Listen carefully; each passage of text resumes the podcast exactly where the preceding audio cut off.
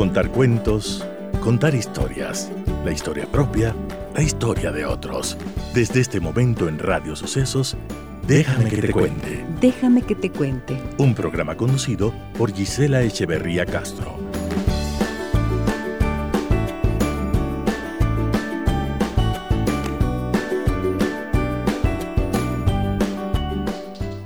Amigas y amigos de Radio Sucesos, muy buenos días, bienvenidas y bienvenidos a nuestro programa. Un gusto grande para mí siempre es reencontrarme con todos ustedes a través de esta señal 101.7 FM.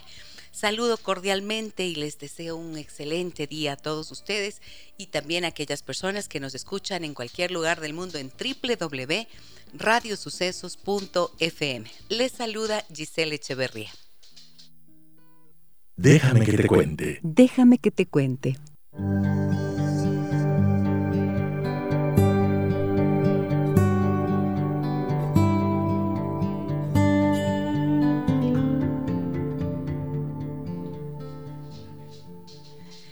Si te encuentras en una situación en la que el malestar es muy profundo, puede ser que hayas llegado a tener pensamientos como no tengo ganas de nada o incluso no tengo ganas de vivir.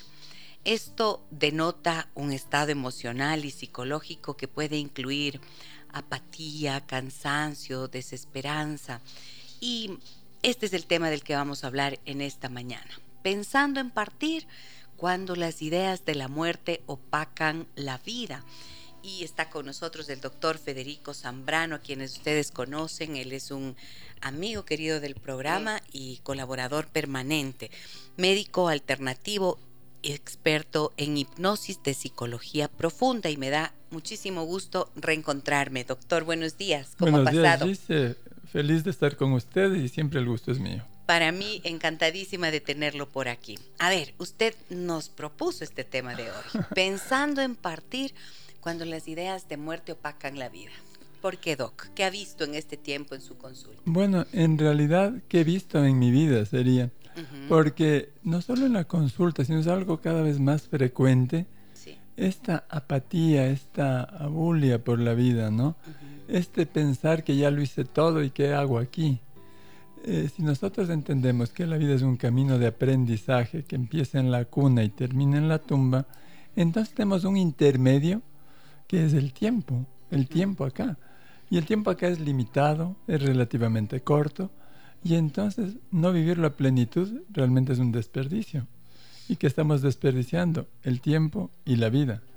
Entonces, en otros programas hemos hablado de cómo yo percibo la vida en mi visión de reencarnación, de periodos de vida y un sueño que sería nuestro espacio intervidas para volver a vivir. La vida es eso. La vida es eso, es un sueño.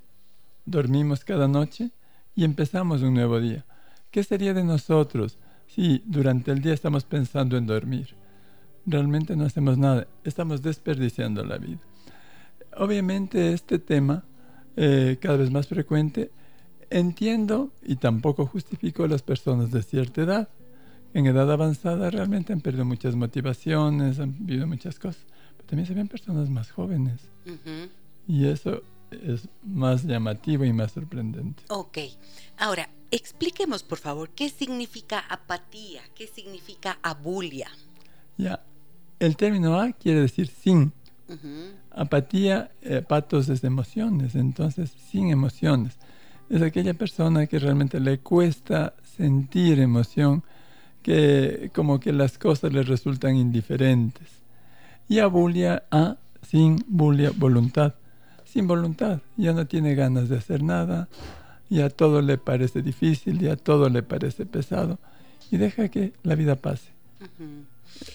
y, a ver, estos estados suelen ser frecuentes, pero como bien usted lo plantea, llegan ciertos momentos de la vida en los que uno puede sentir que ya hizo lo que se propuso, ya logró lo que había sido el gran sueño de su vida, o algunos, y habrá inclusive eh, tenido que reconocer que hay otros que quizás ya tienen que ser desestimados, ¿verdad?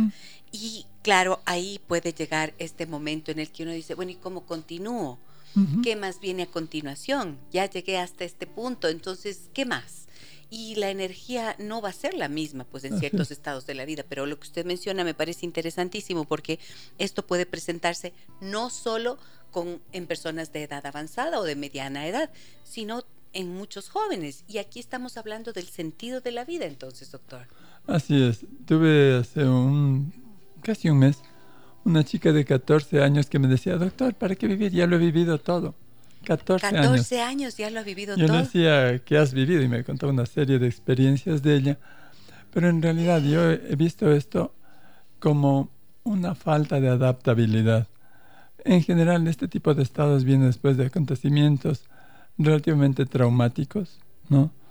Eh, pérdida de seres queridos, ruptura de una relación, a veces pérdida de un trabajo, la gente que se jubila, la gente que se cambia de país, una serie de eventos que obviamente en un inicio pues cuesta la adaptación a esto, pero después de un periodo más o menos de adaptación vamos adaptándonos a los cambios. Pero cuando esto se enquista y realmente me doy cuenta de que estoy en un agujero del que no puedo salir, que nada lo veo igual, que no tengo ganas de nada, que siento que lo que viví antes de este evento traumático con mi pareja, con mi familiar que se fue, en mi trabajo, era realmente lo que me daba vida, y que lo que ahora vivo no tiene sentido, entonces viene esta sensación de que ya no hago nada por acá. O sea, cuando perdemos de nuestro eh, mundo de relaciones y de nuestro mundo afectivo, aquellas personas que son significativas y en las que hemos fundado de alguna manera nuestro sentido vital. Claro, a veces el sentido vital es el trabajo, a veces el sentido vital es nuestro país, ¿no? Mucha gente ha tenido que emigrar y realmente perdió contacto lo lo que fue su vida antes de esto, pero hay la capacidad de adaptación, que es lo que tenemos que hacer día a día, tenemos que adaptarnos a circunstancias nuevas. Entonces, realmente el problema que le veo yo aquí es que nosotros realmente no hemos vivido en fidelidad con nosotros mismos. Porque soy fiel conmigo mismo, a donde quiera que vaya, me llevo a mí. Pero ¿qué pasa? La sociedad nos ha impuesto una necesidad de vivir hacia afuera. Entendemos que este estado ¿no? de apatía por la vida, de pensar en la muerte, pensar que ya lo hice todo, es un estado de falta de alegría. Y la alegría viene de adentro, la alegría viene de nosotros mismos. ¿Y dónde está la alegría? En el presente. Cuando yo estoy viviendo una situación feliz, eh, con, jugando con mi hijo, o disfrutando del momento con mi pareja o de un lugar bonito. Estoy plenamente y consciente de ese momento, de esa circunstancia, ese lugar. No pienso qué va a pasar después, solo disfruto ese momento. Pero cuando esta posibilidad de disfrutar que viene de adentro trato de ponerla afuera, ahí viene el problema. Nosotros le ponemos condiciones a la felicidad, le ponemos condiciones a la alegría y eso es agotador. Para estar contento tengo que tener la vida perfecta, la salud perfecta, la pareja perfecta, la familia perfecta, el cuerpo perfecto, circunstancias estables. son muchas condiciones que no las cumplen. Me viene estrés, me viene angustia porque no la cumplo. Viene esta sensación de impotencia, de vacío, con la que tengo que luchar día a día porque me he puesto, le he puesto límites y le he puesto condicionamientos a algo que no lo tiene o no debería tenerlo. Claro, entonces se ve como mientras no alcance todo esto que me he propuesto, no voy a estar feliz. Y lo que suele ocurrir es que lo vas logrando y luego eh, la insatisfacción puede estar, porque se trata más de un vacío existencial, que es lo que nos está usted diciendo. Y es, Una, y es una condición tan grande que ya puedo tener la salud perfecta, ah, pero es que no tengo la familia perfecta, es que no tengo la casa que quiero. Y a veces me centro tanto en lo que me falta que desprecio lo que tengo.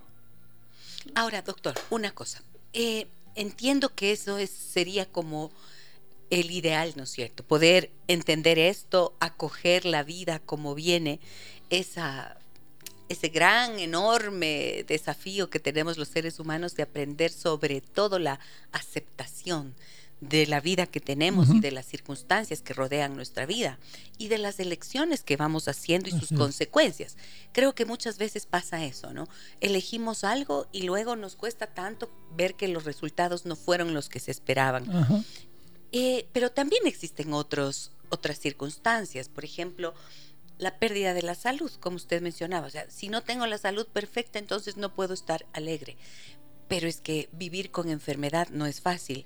Lidiar con dolor frecuente, por ejemplo, es algo que puede ser bastante deprimente.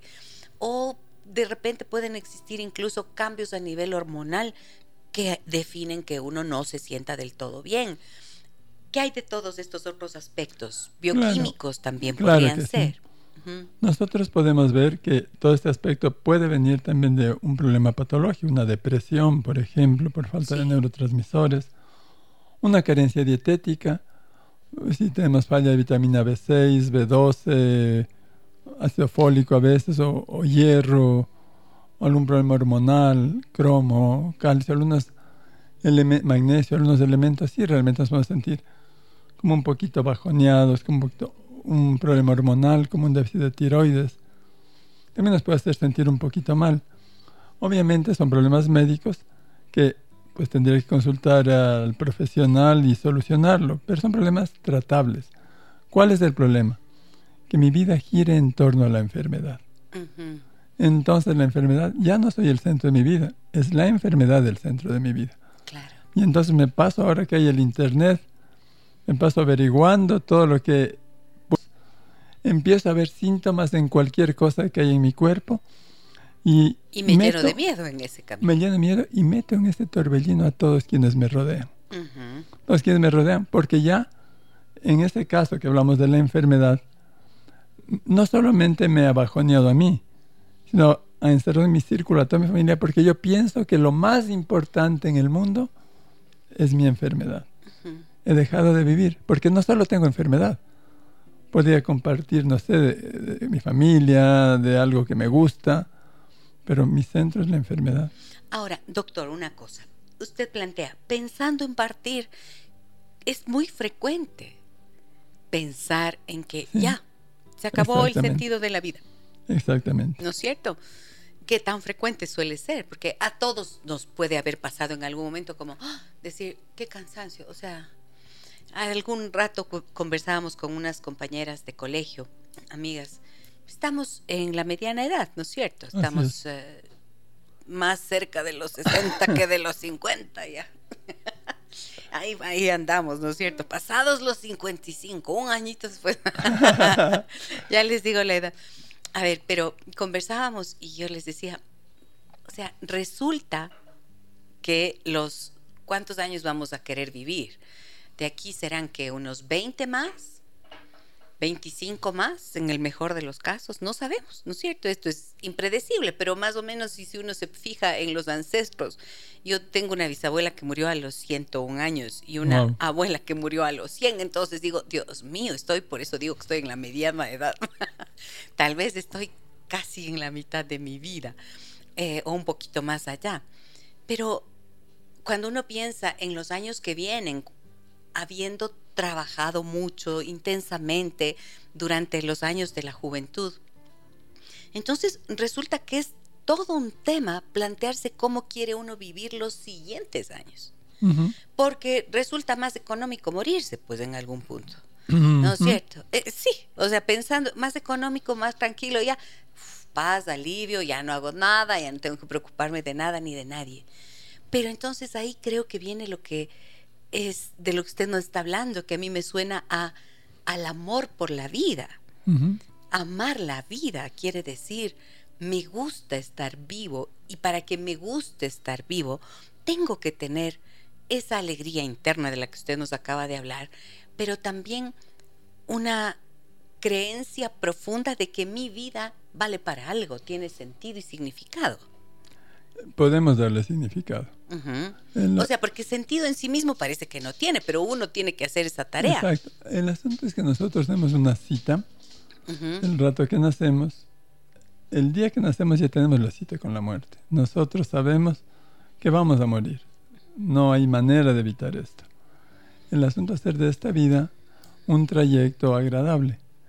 Porque puedo vivir los 90 años amargándome los 40 últimos o puedo vivir como en armonía los 90.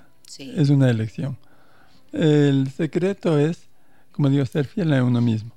Nosotros vivimos mucho en este mundo actual de imagen, mundo globalizado en donde mucha de nuestra actividad, lo que hago, lo que digo, cómo me visto, es en función de mantener una imagen que sea coherente con lo que quiero mostrar a los demás. A veces dejo de hacer cosas que me gustan, que me apasionan, que me encantaría hacer, porque los demás no lo hacen. No me visto como yo querría porque quizás sea mal visto por los demás. No pido algo que necesito por no molestar al resto. Entonces estoy como tragando muchas de las cosas que a mí me harían feliz. Sencillamente dejo de ser yo mismo. Hay una, una escrito de Anthony Hopkins acerca de los chocolates, no sé si lo he oído. No, no, ¿qué dice? Él decía pues No puedo comer chocolates, por cierto. bueno, él hablaba de que la vida es como que si a un niño le regalan una caja de bombones, de chocolates variados, y el niño en los primeros años empieza a comer, a comer, a comer, pero cuando se da cuenta que ya le faltan poquitos, entonces hay dos cosas, ¿no? O puedo sufrir porque me faltan poquitos y se me van a acabar, o empiezo a disfrutar plenamente. A comer pedacitos chiquitos. No, disfruto, porque ya con esto ya sé los que me gustan, ya tengo la experiencia de los más ricos o no. Mm. Y disfruto el chocolate sabiendo que me faltan pocos. Entonces, esto es la vida. Entendamos que tenemos los chocolates suficientes para toda nuestra vida. Y puedo sufrir pensando que me van a faltar chocolates, pero tengan la seguridad de que hay chocolates suficientes para toda la vida. Pero en base a los años que hemos vivido, a la experiencia que hemos tenido, podemos disfrutar de los chocolates que más me han gustado. Y degustarlos. Y decir, sí, esto me hizo feliz en la vida. Ahora quizá no lo pueda hacer igual. Quizá ahora no me pueda dar las tres vueltas a la Carolina porque ya tengo 80 años. Pero sí podría caminar con mi pareja. Sí podría caminar con mi mascota si podría salir de paseo, no sé, a un parque con un hijo y, podría sentir exactamente lo mismo, ese contacto con el aire, con la naturaleza, en otras circunstancias, pero ese chocolate me hacía feliz. Entonces, esta visión me gusta mucho, ¿no? Porque no podemos vivir lo mismo, pero nosotros tenemos una neurotransmisor, una hormona, que es la serotonina, que se produce en nuestros intestinos. Esta hormona sencillamente no distingue si el momento de plenitud es pasado o presente. Cuando yo pienso en un momento feliz, entonces la serotonina se activa, como si estaría viviéndolo ese rato. Si es que yo empiezo a ver fotografías de momentos que me hicieron feliz, me contacto con ese momento feliz, entonces la serotonina se activa y siento ese bienestar. Hay estrategias para no vivir en el hueco, para no vivir en ese vacío que me lo he creado yo mismo, la vida la construimos nosotros, como decía usted antes, con nuestras elecciones. Y puedo elegir la armonía y la felicidad también. Abrazar la vida, ¿no es cierto? Compasión, con Puedo elegir aquello. Y creo que, no sé, pero me viene a la, a la, cabeza una imagen, ¿no es cierto? Que es, voy a abrazar la vida con pasión. Y quizás entre esa pasión por la vida, y el momento actual haya un muro. Puede ser que haya algunos impedimentos. Por ejemplo, los pensamientos catastróficos. Por ejemplo, los temores. Por ejemplo, las circunstancias estresantes, eh, traumáticas ah, de la vida que uno ha tenido. Puede estar todo eso allí. Y esos son como un ladrillito que está dentro de esa pared. Y cuando hacemos este ejercicio de pensar en la pasión por la vida, la vida vivida amorosa y plenamente, entonces quizás es necesario empezar a pensar que en lugar de lamentarte por lo vivido, puedes empezar a quitar uno de esos ladrillos de la pared como una tarea bella también de autodescubrimiento. ¿Qué piensa de esto? No, maravilloso. Realmente cuando alguien he oído que dice, no, pero es que no ha vivido lo que yo viví, es que el que ha pasado conmigo, ha sido terrible. Y ahora decir, pero estás aquí. ¿Qué quiere decir? Que de alguna manera tienes la fortaleza para haberlo superado y estás aquí. Y no valoras eso, no valoras todo lo que, las estrategias que tuviste que hacer para estar aquí ahora contándome estas cosas. Entonces, a, veces también eh, cuando perdemos la autenticidad, perdemos la espontaneidad y la capacidad de ver la belleza que nos rodea. Ayer tuve una experiencia muy bonita una niña chiquita de unos 7, 8 años llegó con unas flores que creo que las cogió en el camino de un parque, todo empolvadas. Entró al baño de mi consultorio, las lavó y me las dio. Oh, qué lindo. Eran unas flores así de, que, que están en la calle, pero la niña tuvo la capacidad de ver a través del polvo la belleza de esas flores. Y ella construyó en su cabecita la idea de que quería darle a su doctor. Entonces, esa capacidad que tienen los niños para ver la belleza en las cosas simples, en las cosas que están cubiertas de polvo, nos hace falta a nosotros volver a ese niño interior que lo tenemos, que guarda la esencia de nuestra autenticidad, y ver las cosas a través del polvo. Ver nuestras experiencias que aunque están cubiertas por el polvo del dolor, de la frustración, del desengaño y todo, estas experiencias son flores bellas que contribuyeron a hacernos lo que somos y podemos ponerlos en un lugar, en un florero especial en nuestra vida y rendirnos un homenaje a nosotros mismos por haberlo superado. Qué hermoso, doctor. Muchísimas gracias por esas palabras. Miren qué bello. Esa es una hermosa metáfora. Podemos aceptar y bendecir las experiencias que nos forjaron, ¿no es cierto? En esa fragua que es el sufrimiento muchas veces, pero no quedarnos en él, sino rendirle ese homenaje que usted dice a ese ser que somos y que logró sobreponerse a esas adversidades. Así es. Ese es un camino para poder abrazar la vida con pasión, como nos dice el doctor Federico Zambrano en esta mañana.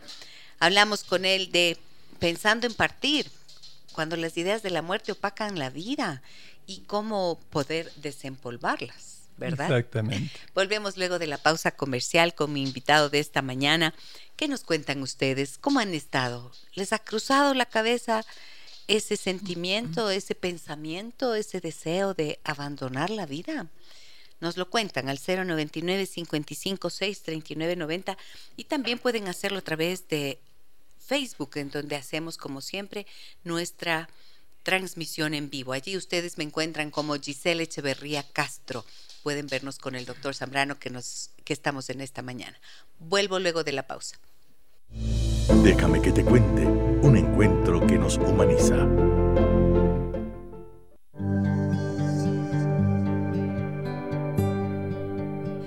Aquí estamos de regreso, amigas y amigos, con el doctor Federico Zambrano.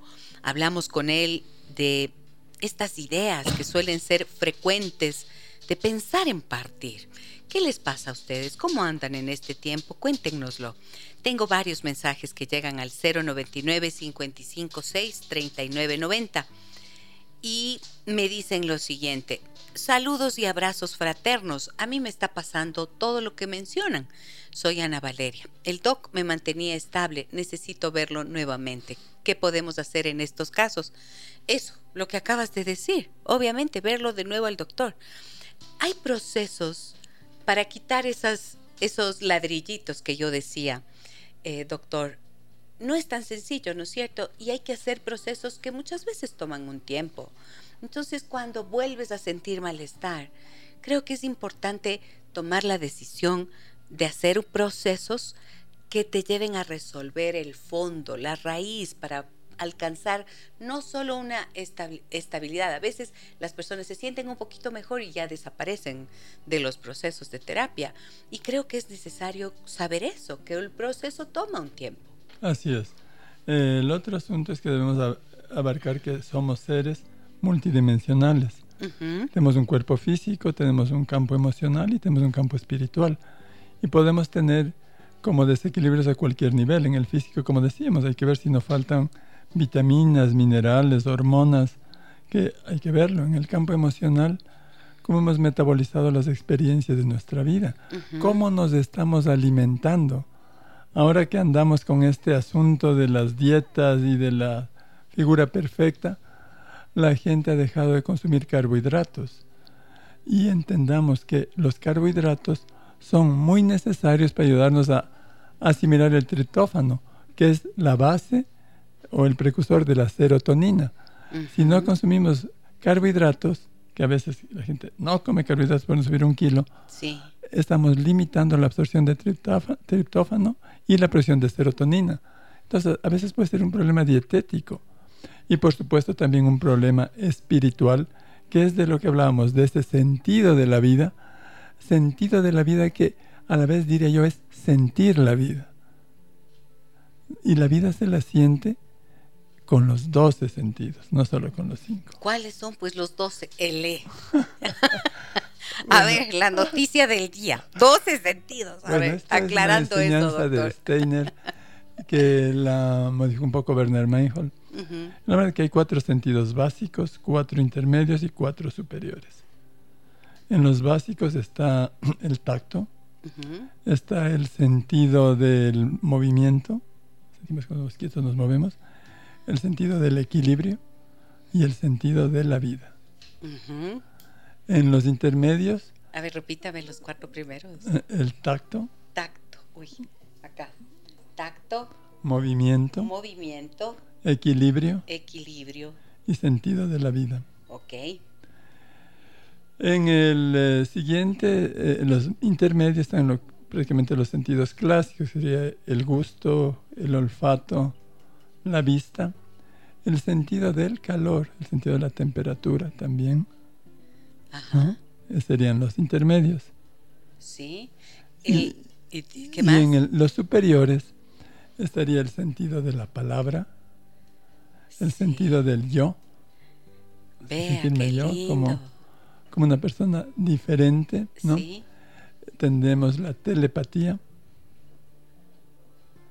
Se me escapa uno. Vamos, 11. me falta uno de los superiores. Palabra, yo, telepatía. Eh, a ver si me acuerdo, se lo digo luego. Ajá. Y en el sentido de la palabra, de cómo usamos la palabra, de cómo nos comunicamos. Exacto. ¿Ok? En el del yo.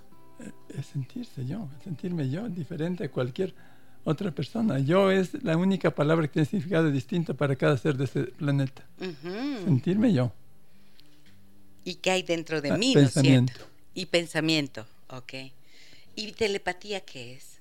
Telepatía es este sentido que nos permite comunicarnos sin palabras, sin tiempo ni distancia con cualquier persona.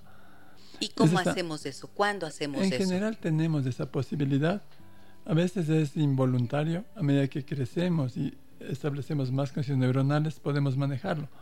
Es como, por ejemplo, la pareja que dice, Ay, que mi esposo me trajera un yogur ahora, pero no sé dónde localizarle. Y el otro entra sin saber por qué al supermercado, voy a comprar un yogur. Ay, le dije con el pensamiento. Sí, se lo dijo con el pensamiento, en realidad. Entonces son, bueno, sentir la vida es ese, es sentir la vida. Sentido de la vida. De telepatía era ese. No, no, eh, eh, la telepatía es el que hablamos esto de comunicarme sin palabras, sin tiempo ni espacio. Sí. es la comunicación que tiene la mamá con el niño en el, vientre. Con el vientre, claro, porque le está comunicando todo lo que pasa a la mamá, le pasa al niño. Sí. ¿Y el del pensamiento? El pensamiento es eso, justamente. Nosotros creamos con nuestra cabeza, sentimos lo que estamos pensando. Es todo un sentir, un análisis y eso. O sea, 12 sentidos con los que estamos en contacto con nosotros mismos y con, el, mundo. Y esta es una de las maneras, como me decía Ana Valeria, ¿cómo hago? Ok, para enfrentar esto, primero, descartemos que hay un asunto físico. Sí. Segundo, contactémonos con nosotros mismos, con nuestro vacío. ¿A partir de cuándo? ¿A partir de qué empecé a sentirme así? Y entonces, a partir de entonces, si yo puedo solucionar, ah, es esto. Y si no puedo solucionarlo, busquemos ayuda. Y la otra, si creo que puedo solucionarlo, hay algunos pasos. Primero, dejemos de ser autoexigentes. Cuando nos autoexigimos, inclusivamente nos prohibimos nuestros momentos felices porque nos juzgamos. ¿Cómo puedo estar contento si mi mamá está enferma? ¿Cómo puedo estar contento si hay pobreza en el mundo? Si yo estoy triste y mi mamá está triste, habemos dos personas tristes. No hay media tristeza. No es que la tristeza se divide, se multiplica. Así es. No es que la frustración se divide, se multiplica. Hay dos frustrados, hay dos indignados, hay dos tristes. Entonces yo me mantengo positivo y alegre, también puedo contagiar ese positivismo a la persona que lo necesita. Si me hundo con ella, nos hundimos los dos. Eh, no soy autoexigente, entendamos que no todo el tiempo tiene que ser útil. Puedo estar acariciando a mi mascota, puedo estar oyendo música, puedo estar viendo una serie que me gusta y ahí desperdicié el tiempo, pude haber hecho esta otra cosa. No, permitámonos. No todo tiempo tiene que ser útil. démonos el permiso de no hacer nada, si es que eso me place. Qué más útil que poder darnos un tiempo para nosotros mismos. Exacto, pero nosotros estamos en la utilidad de, de productividad, de cosas que los demás aprecien como positivas, ¿no? Ahora, doctor, ahí me surge una inquietud sobre eso, ¿no es cierto? Que es, muchas veces no es tan fácil elegir entre lo que yo quiero, deseo, anhelo como individuo frente a lo que significan las responsabilidades que puede implicar la vida familiar, la relación de pareja, las responsabilidades con los hijos, incluso los proyectos en los que hemos comprometido nuestro interés, nuestra voluntad. Exacto, pero no solo somos eso. Entendamos que yo puedo estar con mis hijos y disfrutar siendo yo mismo, no haciendo lo que los hijos esperan que haga. Puedo estar en mi trabajo, en mis proyectos, dándole mi toque personal, no esperando lo que los otros, no pensando en que los otros esperan de mí y cómo satisfacer las expectativas de los demás. Ahí pongo mi toque, ahí pongo esa parte de mí, mi pasión, mi alegría, mi creatividad, no solo pensando en lo que los otros piensan. Otra estrategia es contactarme con mi presente. ¿Cómo me contacto con mi presente? Muy sencillo. Vamos a usar los, no usemos los dos sentidos, usemos los cinco clásicos. Me siento en mi habitación y empiezo a percibir con mis cinco sentidos lo que está a mi alrededor me toco, toco alguna superficie suave, oigo lo que está a mi alrededor, miro por mi ventana y veo los detalles de los árboles, de las flores, puedo saborear el agua o, cualquier cosa que tenga ahí y voy a, puedo oler, percibo un aroma, pero percibo el aroma que está ahí, ¿no? Lo que está a mi alrededor. Luego veo que más me motiva y si me motiva más mi oído, entonces sí voy a escuchar una música que me gusta si me motivó la vista, ok, voy a ver algo que me gusta, no sé, un paisaje. Y de esa manera voy contactándome con ese sentido que es más fuerte en mí y vivo mi presente intensificado a, raíz de eso. Esto que usted dice, doctor, em, creo que tiene que llevarnos a pensar algo. La importancia que tiene el autoconocimiento y que la relación primordial que tenemos es con nosotros mismos. Y en un mundo que nos exige estar siempre hacia afuera y dados a los demás, em, podemos fácilmente perder ese sentido de nosotros y ese contacto y la relación con uno mismo, ¿no? Y es tan difícil porque, por supuesto, las exigencias externas son múltiples, pero creo que la clave está en esto que usted mencionó. Si tú estás trabajando, tienes proyectos, tienes responsabilidades que cumplir en la familia, en el hogar, con todo el mundo. Ya, no importa. Siempre y cuando esté de por medio tu propia voluntad de hacerlo. La pasión, el amor. Y las ganas de hacerlo, ¿no es cierto? O sea, sí, voy a cuidar a mi mamá y le voy a cuidar a mi papá que ya están viejitos y esto es lo que tengo que hacer ahora. Sí, pero lo tengo, lo voy a hacer y lo hago con amor. Exactamente. Y lo hago voluntariamente. Porque si lo hago a regañadientes o porque los otros esperan de mí eso, entonces cambió todo y te amargaste. Si no quieres hacer algo, no lo hagas. No quieres hacer algo, no lo hagas. Y la otra cosa, dentro de ese autoconocimiento, de ese positivismo, no dejar de sonreír en cualquier circunstancia. No dejar de sonreír si estoy en un restaurante, si estoy en un lugar. Porque si mi. La sonrisa le envía un mensaje al cerebro, ¿no, Doc? Exactamente. ¿Cuál exactamente. No, la sonrisa pues siempre, cuando uno sonríe, está con endorfinas, está con serotonina y manda un mensaje de bienestar, de armonía. Mire lo que nos dicen. Tengo varios, varios mensajes. Buenos días, déjenme que les cuente. El tema de hoy me hace concientizar sobre el momento que me toca vivir. Hoy por hoy estoy perdiendo la capacidad para seguir adelante.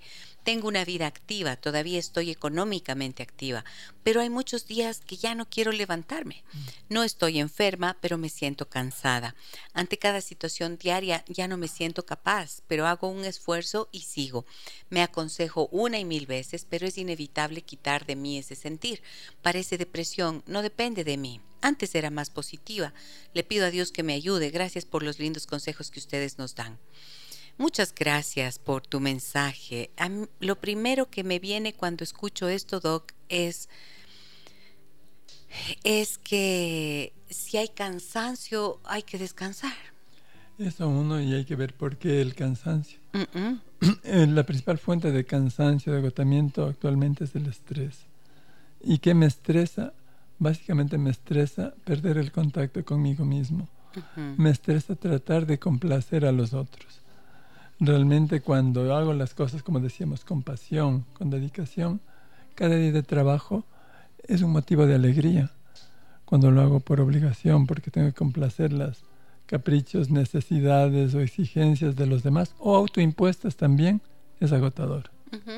Y cuando me agoto, llega un momento en que ese agotamiento emocional me quita las fuerzas, las ganas, y tengo que reencontrarme donde me quedé. Volvamos al último momento donde se sentía bien. Y vamos a ver qué le hacía sentir bien en ese momento.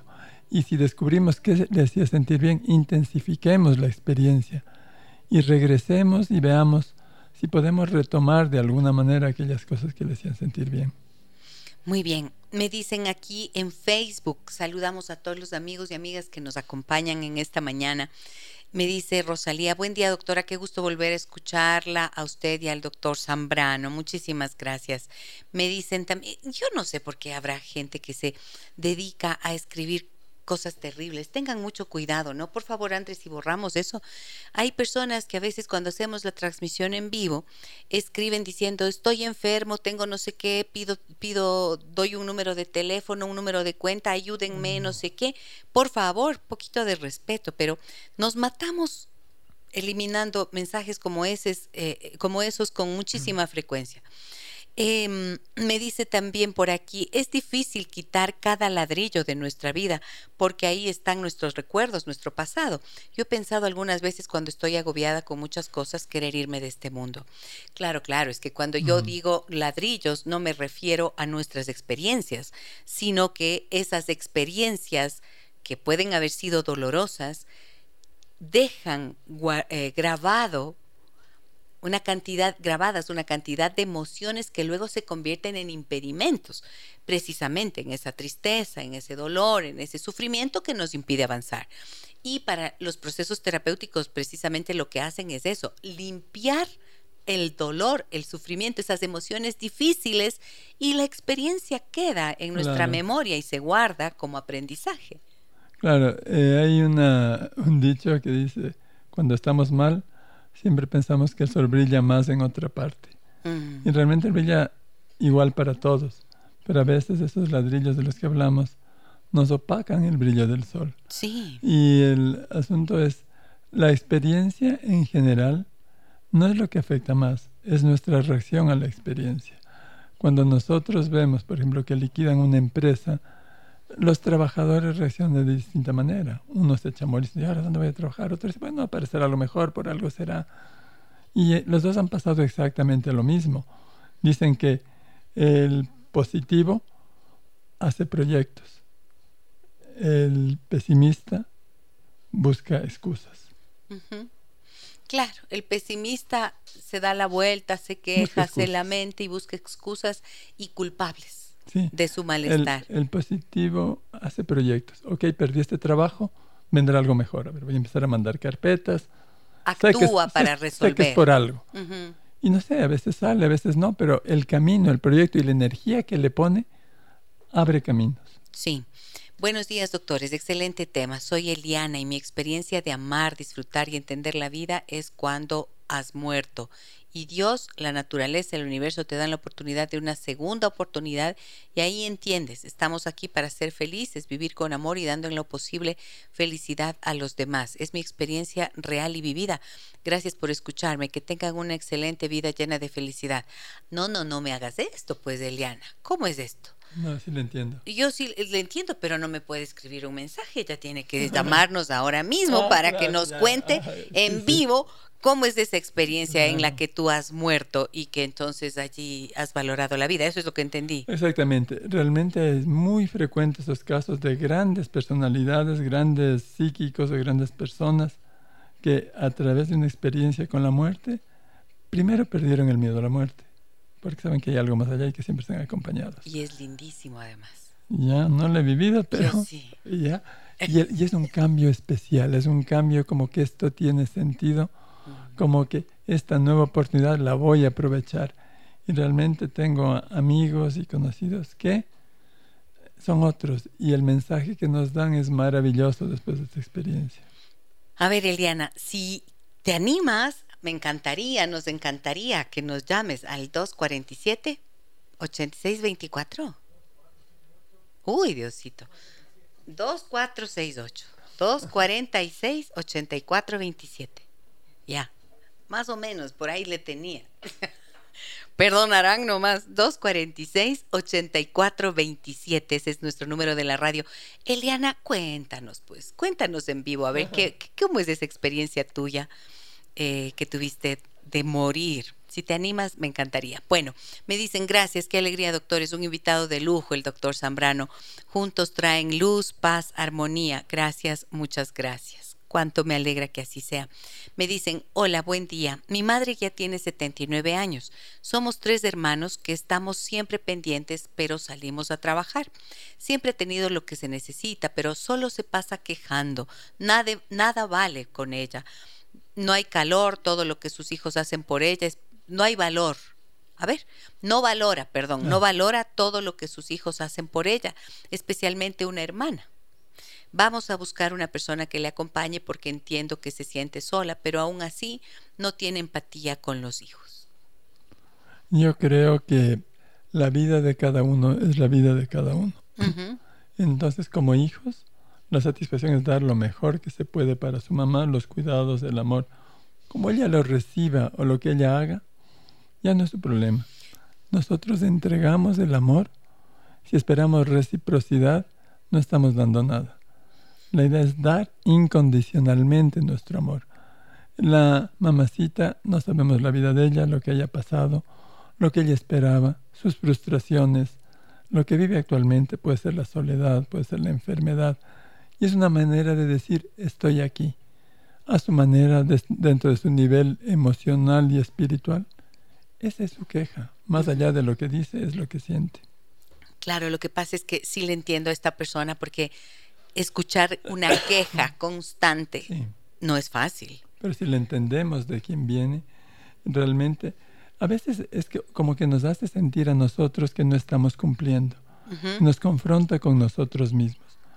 Cuando nosotros entendemos que cuando nosotros damos con amor todo lo que podemos, el resultado ya no nos pertenece, entonces nos liberamos.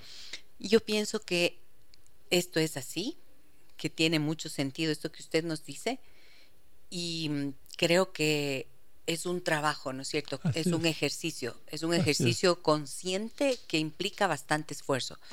Porque em, tal vez pueda ser útil también que esta amiga que nos escribe piense cuál podría ser otra explicación que le podrían dar a la queja de la mamá en lugar de pensar que es que no valora lo que los hijos hacen por ella. ¿Qué otra explicación podría haber? Y quizás ahí la respuesta podría ser lo que usted menciona, ¿no es cierto? Está enferma, quién sabe la vida que tuvo. Y además de eso, nuestros problemas y lo que sentimos se resuelven desde nosotros mismos. La idea es, ¿por qué necesito ser valorado? ¿Por qué necesito que se valore lo que yo haga? Y esa respuesta es personal. ¿no? Realmente es difícil. Es que yo sí creo, doctor. Y el día martes lo hablaba con la doctora Judith Morejón y yo decía, tal vez es me falta evolucionar y por eso lo veo así. de verdad lo digo, pero yo sí pienso que en términos de relaciones humanas sí existe una expectativa, siempre hay una expectativa de si te doy cariño, recibo algo de cariño, de gratitud. Si, si soy respetuoso contigo, espero respeto de tu parte. Estoy condicionando a la otra persona respecto a lo que yo le doy. Claro, pero por eso digo, tal vez me falte evolucionar, pero yo veo que para que las relaciones funcionen adecuadamente, es indispensable que los dos tengan un mínimo acuerdo sobre todo tal vez no tanto en la reciprocidad del amor, ya, pongámosle eso fuera, pero del respeto es lo mínimo que uno puede esperar en una relación. Respeto sí, pero yo entiendo eso, el amor se da de manera incondicional. Te amo aunque tú no me ames. Te amo aunque tú hagas tal o cual cosa. No necesitas ser lo que yo espero que seas o darme lo que yo espero que me des para amarte. Sencillamente te amo porque existes, porque inspiras eso en mí No ve, me hace falta evolucionar. Unas tres vidas, creo. No, no. Es que es la mano, la mano. Unas tres vidas creo que me hacen falta, doctor. bueno, eh, vamos. Ah, tengo una llamada. Adelante, por favor. ¿Quién nos habla? ¿Es Eliana? No. A ver, alguien más. A ver, adelante. Muy buenos días. ¿Quién nos habla? Buenos días, soy Gladys Segovia. Hola, Gladys Segovia. Buenos días. ¿Cómo estás? Yo soy fiel oyente de todos sus programas diarios. Muchísimas Me gracias. encanta porque son cosas que uno aprende bastante. Qué bueno. Eh, acerca de, de, experiencias de la muerte, eh, yo tuve una experiencia cuando tenía 12 años. Eh, tuvimos un accidente de aviación y en ese avión viajaban muchas personas y de ese accidente murió mi papá y mis tres hermanos, solo quedamos mi mamá embarazada y yo. Pero yo quedé ciega. Oh, bueno, eh, el total es que pasó el, el, tiempo en que estuve en el hospital, que fue un, un mes y toda esa cuestión. Y cuando salimos del hospital, porque mi mami también tuvo que internarse conmigo para estar conmigo en el hospital, y cuando salimos ella no, no estuvo en el momento de, de la muerte ni del entierro de mis de mi papá de, ni de mis hermanos entonces ella preguntó a mis a mis tíos si habían con qué les habían enterrado a mis hermanos y a mi papá con qué ropa. Y entonces yo le dije a mi mami que yo quería decirle con qué estaba porque yo sabía. Entonces mi mis tíos dijeron que, que diga y yo les dije con qué ropa estuvieron y yo les y yo les dije que yo les vi eh, que de un lado de la carretera porque esto pasó en el oriente no uh -huh. entonces yo les dije yo vi cuando ellos caminaban en el en el piso lastrado y, y yo algo que me, me asombraba era que ellos caminaban en medias y, y mi papá vestido con terno y mis hermanos le seguían y todos veían para el frente y no desviaban la vista y, y yo estaba a un lado de la carretera y no me veían y, y entonces que yo veía que sí al final de eso había un, eh, una luz pero yo solo estaba de espectadora eh, en lo que ellos caminaban uh -huh. y llegaron hasta un filo del río y tenían que atravesar el río para llegar a la luz pero en eso yo decía, mi hermana no va a poder cruzar por el río porque era una niña de ocho años. Y yo decía, no va a poder cruzar. Y, y en realidad como que se cayó, pero no se hundía en el agua, sino que flotaba sobre el, el agua, ¿no? Y yo decía, mi papá que le vea a mi, ma a mi hermana. Y, y en eso como que él vira la cabeza y le ve y seguía, le seguía a mi hermana, pero no se hundía, sino que caminaba. O sea, eh, como que corría al a cogerle a mi hermana, pero sobre el agua. En eso yo ya no me acuerdo más. Y yo estuve después del, del accidente inconsciente tres días, ¿no? Y entonces en ese tiempo fue el tiempo de, de del entierro y toda esa cuestión. Por eso tal vez yo yo tengo esa experiencia después del accidente, ¿no? Uh -huh. Y y yo eh, después del accidente tuve que seguir mi vida, o sea, saber que habían muerto mis familiares y seguir. Y a mí me ha servido mucho esto de la resiliencia porque yo nunca me he desmayado en seguir adelante. Eh, seguí en el mismo colegio donde estudié en la primaria, seguí mi colegio, terminé y, y luego he seguido la universidad. Tengo dos bachilleratos, el uno en químico, biólogo, físico, matemático y el otro que, que soy también graduada en ciencias de la educación. Luego estudié en la universidad relaciones públicas y luego seguí licenciatura en parvularios. Entonces yo siempre mi deseo era que cuando cuando yo veía, ¿no? ser una persona que estudie medicina. Entonces, yo me jubilé y entré a estudiar en naturopatía y luego reflexología. Entonces yo veo que, que las cosas eh, de estas experiencias a mí sí me cambió la vida el tener esta experiencia después de, o sea, el haber tenido esta experiencia de la muerte. Wow, qué historia que nos compartes hoy, Gladys. Muchísimas gracias por llamarnos.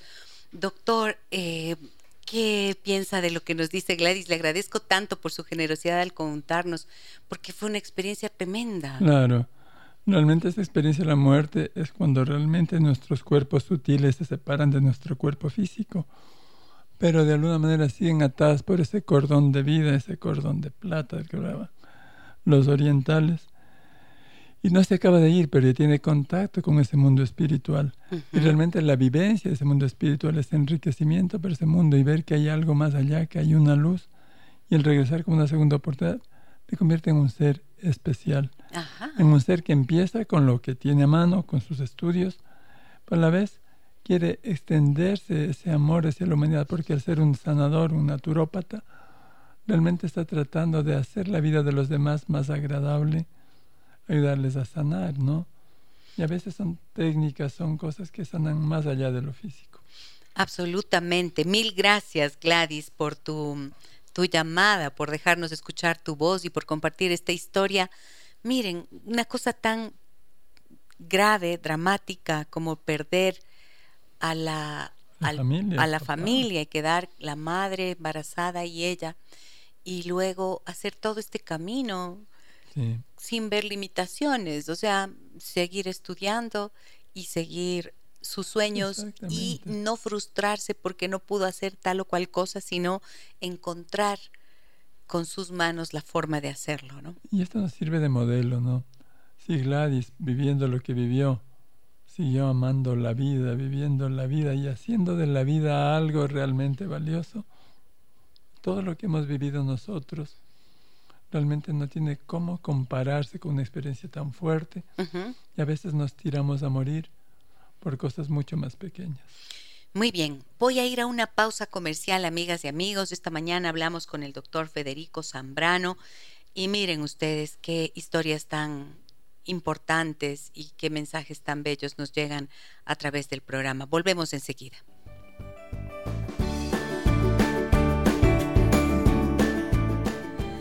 Aquí estamos de regreso con el doctor Federico Zambrano.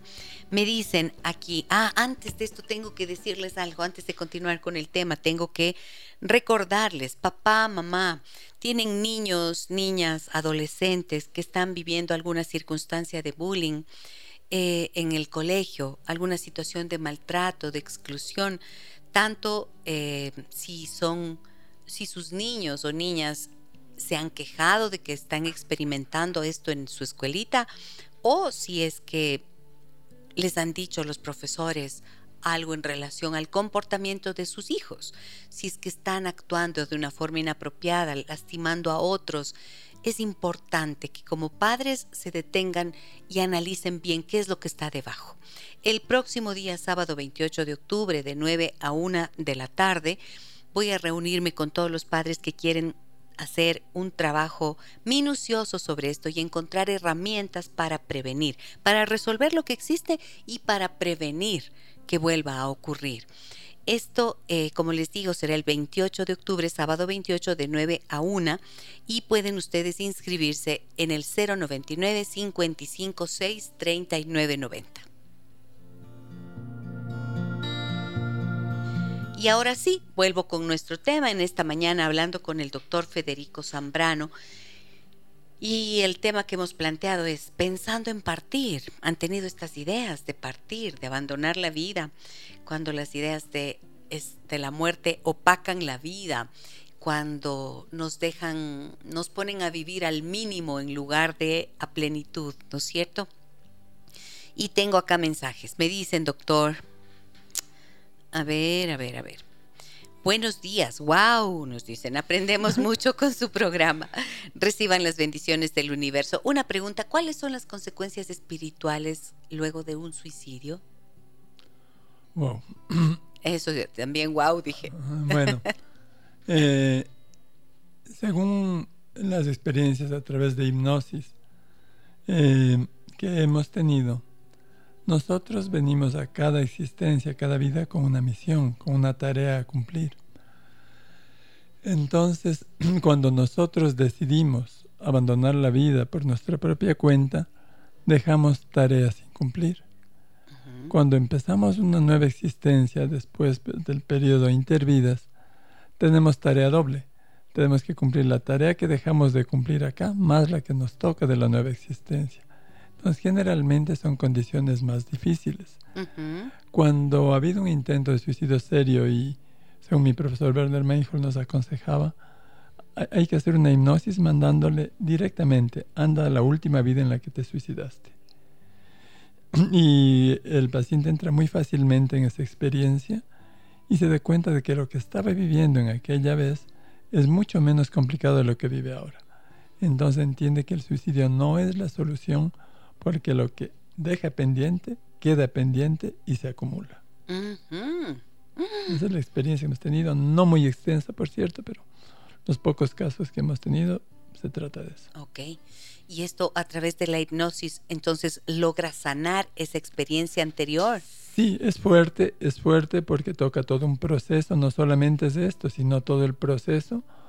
Nosotros somos fruto de nuestra experiencia, de nuestras vivencias. Y a veces en este caso no solamente de esta vida, sino de otras. Entonces hay que integrar, hay que integrar esto, ver qué es lo que queda pendiente, qué es lo que queda flotando ahora y pues trabajarlo, un trabajo muy despacio, muy lento, pero necesario. Pero que se logra. Tania nos dice saludos Gise y Fede, lindo programa y muy instructivo como siempre. Abrazos. Muchísimas gracias Tania, un fuerte abrazo también para ti. Katrina Sánchez nos dice gracias. Leonardo dice, mi hija me ha llevado a la depresión y ahora estoy buscando medios para salir. Me asusto, Leonardo, cuando dices eso. Sí. ¿Cómo así le pones eh, ¿Cómo así le das esa responsabilidad a tu hija? Exactamente. Hay que responsabilizarnos de nosotros mismos, nosotros actuamos, y si hay una depresión ya como entidad clínica, necesita un tratamiento, a veces no solamente psicológico, sino farmacológico, de acuerdo pues al caso que habría que evaluar. Sí, sí, sí, sí. O sea, si tú sientes que tienes depresión, por favor, busca la ayuda profesional necesaria y tienes que pensar que no hay culpables. Así es. No hay culpables, o sea, sí hay situaciones y circunstancias de la vida que pueden sobrepasarnos en algún momento y que se pierde el deseo de vivir. Esto es así. pero que la respuesta está en uno. Eh, ante las situaciones difíciles nosotros buscamos estrategias. Estrategias buenas, estrategias malas. Cuando las estrategias fallan, nos damos por vencidos. Pero quienes desarrollamos las estrategias que fallan fuimos nosotros mismos. A ver, me dicen por aquí, buenos días, muy lindo programa. Les comento que soy una madre soltera, tengo un hijo de 12 años y a mi cuidado una hermana mayor. Pero hay días que me siento sola, me angustio mucho y me da mucho miedo a la muerte. ¿Qué debo hacer? Siento que algo me falta cambiar en mí, pero no sé cómo hacerlo. Mm, bueno, es que quizás estás con sobrecarga, ¿no es cierto? Y te sientes sola en esa tarea de cuidar de dos personas, de tu hijo y de tu hermana. Y de uno mismo. Y de uno mismo, o sea. Porque a veces este es el problema. Mucha, claro. Cuando tengo personas a cuidado, hija, hermana, nos olvidamos de cuidarnos nosotros mismos. Y nuestro ser interno nos reclama ese cuidado. Quizás dentro de ese mismo escenario pueda ser útil que programes un tiempito, aunque sea una horita, ¿no es cierto? Un par de horitas en la semana para salir a caminar sola, por último. Sí, o hacer lo que le gusta. Hacer lo que te gusta. La gente que tiene este tipo de problemas, cuando hablamos de síntomas físicos, generalmente me dicen, tengo una presión en el pecho, o tengo un vacío en el estómago, o no me da ganas de nada. La presión en el pecho, simbólicamente ahí está el corazón, que es el centro de nuestro yo. Estoy presionando a mi yo, estoy presionándome con las cosas que esperan los demás de mí, estoy presionándome con todo lo que yo me exijo sin darme nada. Soy muy exigente conmigo y muy complaciente con los demás. Y el vacío, obviamente, es esa falta de serotonina que se produce en mi intestino. Y entonces puedo identificar qué me hace falta para llenar ese vacío, qué me hace feliz, qué, me hace sentir calientito aquí en el estómago pensando en qué. Y vamos por eso, vamos por ahí. Ok, y también siempre, siempre les pido y les invito a las personas a que hagan algo importante. En serio, busquen la ayuda profesional necesaria. No somos todopoderosos, no somos todopoderosos y nuestra capacidad de ver y entender las cosas es limitada. Y cuando conversamos con alguien que está profesionalmente capacitado para eso y además humanamente tiene la sabiduría y tiene la paciencia, tiene, ¿qué diría yo? La voluntad, la voluntad, ¿no es cierto?, de, ponerse al servicio del otro, va a escucharte de una manera diferente.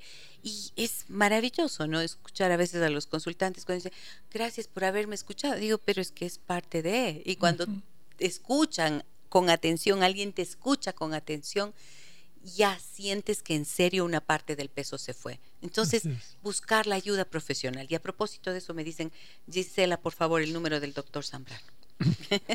bueno. Doctor. 0999 455 752. 0999 455 752. En Facebook, en el muro de Facebook de esta transmisión en vivo, les dejo siempre los números de nuestros invitados y por supuesto el día de hoy el del doctor Zambrano. Me dicen, Gis, doctor, buenos días. ¿De dónde saco la fortaleza para sonreír más, ser más positiva y ser espejo para mis hijos, cuando en realidad me siento, me siento profundamente triste? Ok hagamos unos ejercicios. Mi amiga, bueno, no sé, eh, Anita, pongámosle el nombre, eh, eh, ejercemos en el espejo sonreír. Intentemos sonreír aunque duela, aunque cueste. Veamos en el espejo y veamos cómo sonríe. Miremos la sonrisa y vemos qué nos dice mi sonrisa. Otra cosa, rodeémonos de gente positiva, de noticias positivas. No pasemos oyendo de tragedias, de asesinatos, de secuestros todo el tiempo la gente negativa que se queja que todo le cae mal, posiblemente no sea positiva para mi vida. Eh, otra cosa importante, contactémonos en un espejo y tratemos de mirar nuestra alma. Nuestra alma no como que la vamos a ver en el espejo, veámonos nosotros mismos y vemos un poco más. Y entendamos que esta alma viene a través de nuestro cuerpo a una experiencia de vida. Es como un tour donde va a conocer un montón de cosas de esta alma. Y nosotros con nuestro cuerpo, con nuestra limitación, con nuestra apatía, con nuestra falta de voluntad o darnos por vencido, estamos privándole de que conozca los mejores paisajes. Los paisajes cuando tiene experiencia acerca de lo que ha vivido, de lo que conoce y de lo que quiere, estamos diciéndole, no te hago conocer más. Nos va a reclamar por staff en el tour, porque realmente pues vino a eso, pensemos que dentro de nosotros hay un ser espiritual, un ser que quiere aprender, que quiere aprovechar la vida. A veces las circunstancias son difíciles, sí, pero entendamos que igual que nosotros fuimos trabajando y hundiéndonos cada vez más en ese agujerito, en ese pozo, tenemos exactamente la misma capacidad de salir con voluntad, viendo lo positivo que tenemos y no solo lo que nos falta. Y si nos cuesta ver, si nos cuesta levantar ese ladrillo para ver que el sol brilla igual para nosotros, busquemos ayuda. Busquemos ayuda, capaz que entre dos alzamos el ladrillo más fácil. sí, exactamente, de eso se trata. Qué lindo lo que dice, doctor. Eh, Jaden me dice, gracias Gisela, muy buen programa, muy interesante. Felicitaciones al doctor invitado, voces que enseñan y tranquilizan. Muchísimas gracias. Em, me dicen por aquí en el 099 55 6 39 90. Buenos días, siempre con temas tan oportunos. Hace dos años mi hija de siete años pasó por una enfermedad bastante fuerte y traumática para toda la familia, pero logró superarla. Yo agradezco cada día por la vida de mi hija, pero a veces cuando se enferma, así sea solo con gripe, a mí se me viene el mundo abajo. Siempre me vuelve ese recuerdo de hospitales y sufrimiento. Este tiempo me ayudó bastante a hacer ejercicio y sentirme más fuerte y quererme a mí misma, pero aún no logro superar por completo ese momento de dolor que pasamos. Gracias. Muchísimas gracias también por tu confianza. Esto es el clásico ejemplo de una experiencia que se vuelve traumática y que resulta y que no resulta fácil superarla por uno mismo y por la fuerza de voluntad. Se enquistó. Se enquistó. Y esto tiene miedo. gobierna la vida y podemos complicarle la vida a la nena. No sé cuál es la... A esta edad los niños como que todavía no, no racionalizan lo que les pasó, pero capaz le estamos metiendo en nuestro torbellino de temor a nuestra propia hija, metiéndole una energía que realmente no le hace bien. El asunto superó, celebremos la vida con la niña, esta nueva oportunidad, esta nueva oportunidad de salir adelante con esta satisfacción y esa gratitud a la divinidad, a la vida, por seguir contando con la hija. Si cargo con la mochila de la experiencia, del dolor, del miedo, del sufrimiento, realmente disfrutarla va a ser más difícil. Ajá. Y si siente que eso se enquistó y está estancado, esa emoción, no es fácil por la propia fuerza de voluntad y con todo lo que has hecho, no logras superarla, bueno, ese es el momento justo para poder trabajar con ayuda profesional. Muchas gracias, me dicen el doctor Zambrano y Gisela Dampaz. Ahora una tía le ha, muchas gracias. Ahora a una tía le han diagnosticado cáncer y está muy triste. Todos les damos ánimo, pero también su personalidad ha sido siempre de miedos y nerviosismo. Ahora con esta situación tiene mucho miedo a la muerte. Aunque su diagnóstico no es tan malo, se puede salir. Quisiéramos ayudarla. Ella se quedó viuda con tres hijos a los 27 años. Mm, muchas gracias por el mensaje. Doctor, creo que aquí hay, eh, es importante entender eso, ¿no? Cuando alguien tiene una, la historia de vida. O sea, uno no tiene fuerza y capacidad ilimitadas. Así es. Hay cosas que podemos metabolizar, superar y hay cosas que nos superan. Exacto. No solamente podemos aceptarlo todo, tenemos un límite de resistencia limitado y entonces cuando tenemos el límite de resistencia podemos intentar trabajar con nosotros mismos a medida que veamos resultados. Vemos que el trabajo, nuestra voluntad no funciona, hay que buscar ayuda. Y un ancla terrible que tenemos en la vida es el miedo Oh, tan fuerte como la culpa. porque el miedo en general nos domina, nos paraliza. Y la culpa nos hace eh, sentir una ansiedad por volver al pasado, por hacer las cosas mejor, cosa que no es posible. Lo que vivimos, lo vivimos. Si nos equivocamos, es parte de nuestra naturaleza humana. A veces somos tan injustos con nosotros mismos que tratamos de eh, entender las cosas con nuestro conocimiento del presente, cuando en el pasado, en el momento en que lo vivimos, realmente hicimos lo mejor que podíamos hacer de acuerdo al conocimiento que teníamos en ese momento. Miedo y culpa son muy mala idea. Muy malos, muy malos, y son emociones, por lo tanto no se logran resolver a través del pensamiento. Muy difícil. Se resuelven liberando esas emociones y tenemos recursos para hacerlo en términos eh, terapéuticos hay muchas posibilidades. Entonces, no se queden ahí aferrados, abrazados a esos sufrimientos. A ver, me dicen por aquí, buenos días doctora, gracias por abordar este tema. Hace un par de meses he notado que mi padre ha perdido las ganas de vivir. Ya está mayor y su vejez ha sido complicada. Vive solo y con mis hermanos nos turnamos en cuidarlo. Ahora pasa triste. Dice que ya quiere partir y poder descansar.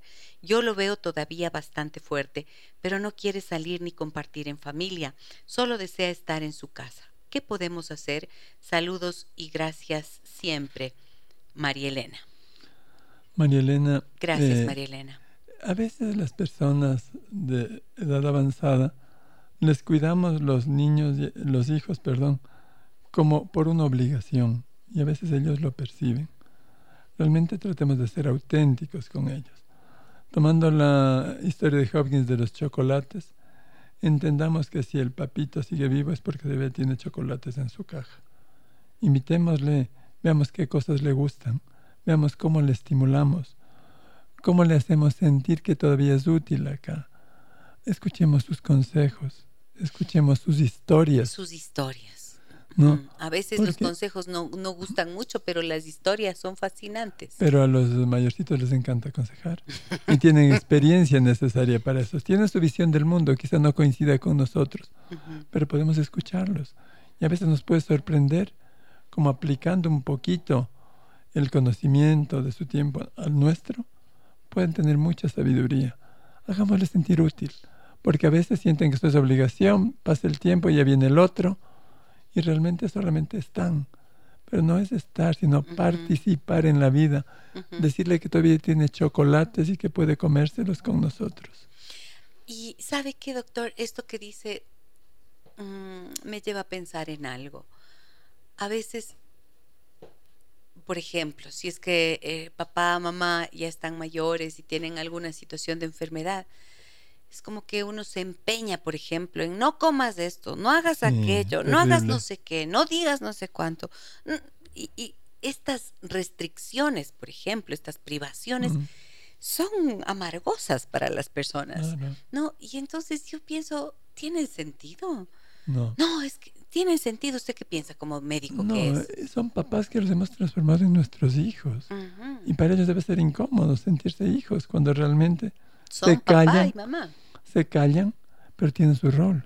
Un rol que debemos honrar y respetar. Nosotros entendámosles, eh, conversemos, lleguemos a acuerdos. Si tienen cierto grado de lucidez, realmente les va a afectar que les tratemos como hijos. Sí, sí, sí. Y sabe que también pienso una cosa. Hay momentos, a mí me pasó eso con mi papá. Él solía decir cuando yo iba a Ibarra, cuando ya estaba en el, los últimos, el último año sobre todo de su vida, cada vez que yo iba a, visitarle en casa, él conversaba mucho conmigo. Yo le contaba mis cosas y, y hablábamos y teníamos charlas muy agradables. Y sin embargo, llegaba un punto en la conversación que él me decía, ¿sabes qué, mija? Lo único que pido todos los días a Dios es que me lleve. Y claro, él tenía un Parkinson que significaba mucho dolor y imposibilidad de movimiento y demás. Y a mí se me hacía un nudo en la garganta y no podía decir nada. Y sin embargo trataba de ser empática y le decía, qué pena, papá. No, no podía decir más nada, pero no me atrevía a decirle, no, es que tiene que pensar en la vida. No, no, no era capaz de eso, porque entendí que era legítimo también llegar a un punto, llegar a un momento de la vida en que ya el cuerpo se vuelve algo incómodo, doctor. Eso también es cierto. Eso es cierto, y es importante acompañarles para que vivan lo mejor posible el tiempo que les queda buscando siempre los chocolates. Siempre hay algo que pueda hacerles feliz. claro, me pedía que le haga caldo de bolas de verde. Por ejemplo, que le lleve a los nietos. Que a veces que paseen por aquí. A veces poner la música que le gustaba. Eso sí. A veces, eh, no sé, eh, mi madre se ve bastante bien, pero siempre le hago chistes.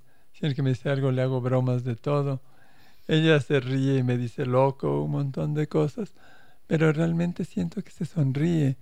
Y cualquier disparate que le digo para hacerle reír, a veces la risa es remedio. A veces la risa es remedio.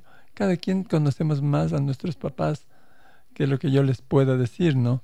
Sabemos lo que les gusta y así, pongámosle sus pasillos, veamos esa película vieja que le gustaba, no sé, siempre hay como hacerle comer el chocolate. Esos son los chocolates, sí. Recuerdo que eh, yo tengo un artista favorito, Yanni, y entonces era de rigor, ponme el video de Yanni. Los conciertos de Yanni, se podía pasar tres, cuatro horas escuchando eso y estaba feliz. Claro, son esas pequeñas cosas que uno puede hacer por no ellos. No va a quitar el Parkinson, pero va a darle esa sensación de bienestar emocional que es invaluable. Ahora, esto implica respeto, ¿no es cierto? Así es. Implica respetar eso, dar las alegrías que se pueden, pero tampoco contrariarles en esto de si dice, ya me quiero morir. Sí, o sea, tienes razón, pero mientras estás vivo hagamos esto.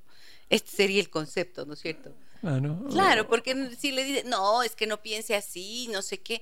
No, porque también tiene derecho a pensar lo que piensa. No, ya, por ejemplo, si es que alguien me decía así, yo le diría, no sé si Dios esté listo para aguantarle o cosas así. y se ríen más bien. No sé, no sé si estará abierta la puerta hoy. Algo así. Muy bien, me dicen por aquí, lo que sembramos cosecharemos, hay que tener mucho cuidado en lo que sembramos con nuestros hijos y lo fundamental es sembrar valor y valores, no el miedo, no el sufrimiento, no la derrota y peor aún la desconfianza en sí mismo. Gran programa, saludos, nos dice Marcelo. Muchas gracias Marcelo por este mensaje y por esta valoración que haces de nuestro programa. Me dicen de lujo este programa. Solamente quiero complementar el décimo, el décimo segundo sentido que dice el doctor Zambrano. El yo soy interno. Felicitaciones. Mm, no, según Steiner, según Steiner. Según es Steiner es ese, según Meinhold. el pensamiento. Según Meinhold, el pensamiento. Verán, qué riqueza de contenido de este programa, efectivamente, queridísimo doctor. Sabe usted cuánto le quiero, le respeto, le valoro y le agradezco por estar con nosotros y por traernos su conocimiento, su sabiduría y sobre todo esa calidez y generosidad que siempre es un modelo para nosotros. No, yo les agradezco muchísimo a ustedes por poder compartir un poquito de lo que me ha enseñado la vida. Muchísimas gracias. Qué linda entrevista. Me dicen mil gracias a los dos profesionales. Dios les bendiga siempre. Muchísimas gracias. Que Dios les retribuya a manos llenas toda su labor. Siempre es multiplicador, ya que al estar bien se lo puede difundir con las personas que están a nuestro alrededor. Qué bueno, que así sea. Bendito, que bendito, que así sea. Por favor, quienes están en Facebook, compártanlo, pónganlo en sus muros, dennos, eh, déjennos ver sus likes, porque allí increíblemente estas plataformas que así funcionan, mientras más las personas le ponen like, le muestran a más gente que puede estar interesada ah, en ese conocimiento. Muchísimas gracias de nuevo. Un fuerte abrazo a todas y todos. Gracias, mi querido doctor. Muchas gracias, Le espero pronto, verá. Sí, nos vamos a ver pronto. No será molito. Abrazos para todos ustedes. Mañana tenemos un espacio cultural y tenemos libros. Una vida inusual de la autora Mónica Maruri. No se lo pierdan. Cosas bellas vienen en las palabras de las personas que se atreven a contar sus vidas y sus historias y ponerlos en palabras escritas. Tenemos un lindo programa mañana. Un fuerte abrazo a todos. Ya dije, siempre digo, ¿no? Tantos abrazos que les doy. Soy Giselle Echeverría. Hasta mañana. Las historias que merecen ser contadas y escuchadas. Historias que conmueven, historias que inspiran. Mañana, desde las 9 y 30, déjame que te cuente. Déjame que te cuente. Con Gisela Echeverría Castro.